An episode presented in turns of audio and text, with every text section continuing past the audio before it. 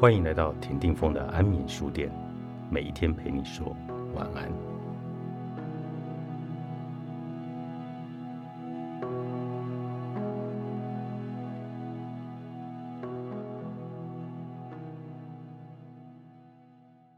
照顾看护自己无法做任何事的病人，或者年幼到无法自行处理大小事的孩子时，有些人非但不会感到厌烦，反而还会觉得喜悦。照顾病人、照顾老人、小孩，都会让人觉得有所贡献。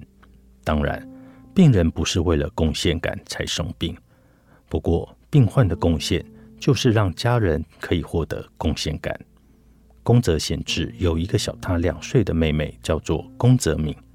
尽管贤治细心照顾，他仍然在二十四岁时离世，失去最爱的妹妹，让贤治一头埋进壁橱里嚎啕大哭。贤治的诗作《永别的早晨》就是为了妹妹而写的。在诗中，宫泽敏这样说：“假如重获新生，但愿能活得轻松。”不要再受任何的苦难。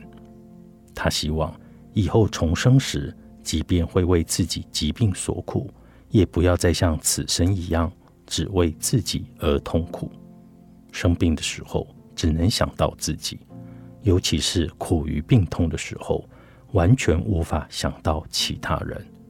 然而，读这首诗打动我的地方，就是宫泽敏并非全然为自己感到痛苦。降下雨雪的早晨，命拜托贤治帮我接一碗雨雪。贤治对敏说：“啊，明子，即便值此死亡之际，你仍为我光明一生。而我所要求的，盛一碗冷冽的清血。谢谢你，我勇敢的妹妹。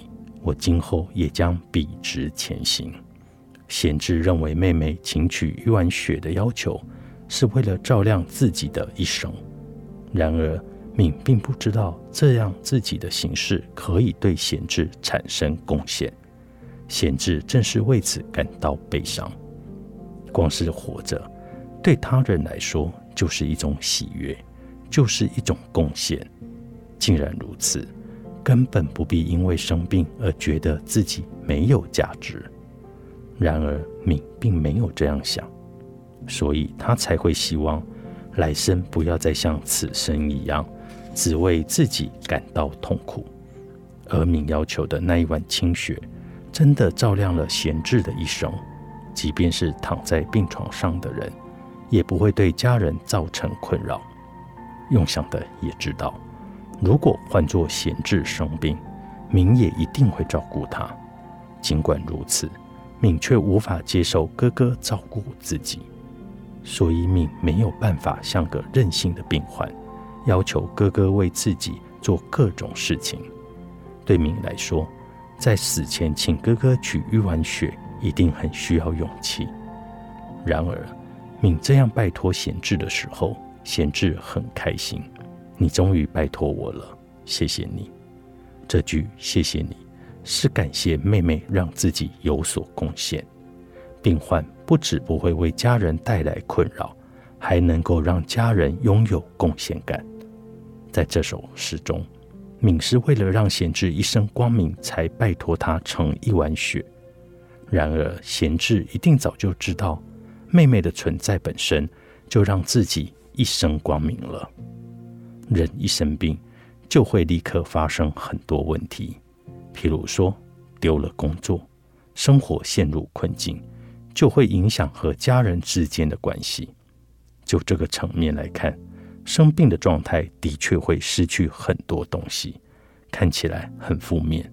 也正因为如此，人一旦生病，就会想找回健康，为此接受治疗、吃药、努力复健。阿德勒曾说：“人类的整体生活就是从下到上，从负面到正面。”从失败到胜利前进的过程，他把这个过程称为追求优越性。然而，我认为生病的状态不是不，而是负面或者失败。不，那都不是。病患只是在处于生病的状态，并没有比健康时的时候差。姑且不论试图努力从下到上，从负面到正面的过程，生病会被归类为下或者负面的状态。但把生病当作失败，这就有问题了。病患并没有失败，病患并不是被疾病征服，也不是被病魔侵蚀。同样的，痊愈的人也不是和疾病抗争之后获得胜利。如果没有办法好转的话，终身维生治疗就好了吗？这的确不是轻易决定的事，但应该没有人会觉得。因为疾病或身体障碍而无法做任何事，就不具有活下去的价值，甚至不应该活着的吧？人活着就有价值，无论是疾病还是健康。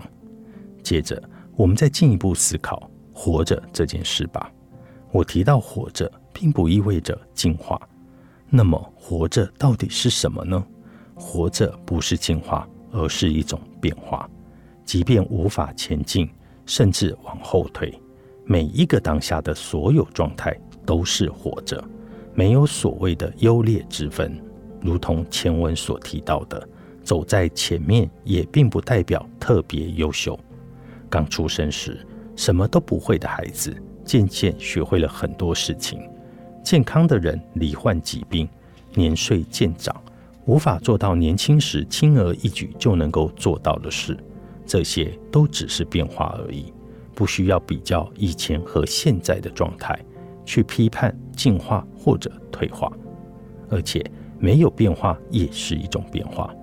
这并不是实际上真的没有变化，而是人没有发现变化而已。即便不像小孩那么明显的变化，自己心中也会有缓慢的转变。话虽如此，变化不见得是好事。认为必须有所变化，也是大错特错。即便对比过去和现在而发现的变化，或者以前不会的，现在会了；以前会的，现在不会了，这些都是等价的状态。而且没有变化，其实是一件可喜可贺的事情。照顾因脑中风病倒的母亲时，平日都由我在负责，周末会请其他家人来换手。周末结束，早上我再去接手照顾。平常一直在一起的时候，我并不会每一次都因为病情的变化而心烦意乱。但是周末稍微离开一下，再去照顾母亲，就会很怕这段时间发生什么事。这种时候，如果没有什么太大的变化，我就会觉得安心，甚至觉得感恩。人生虽苦。但还是值得活下去。作者：岸见一郎，平安出版。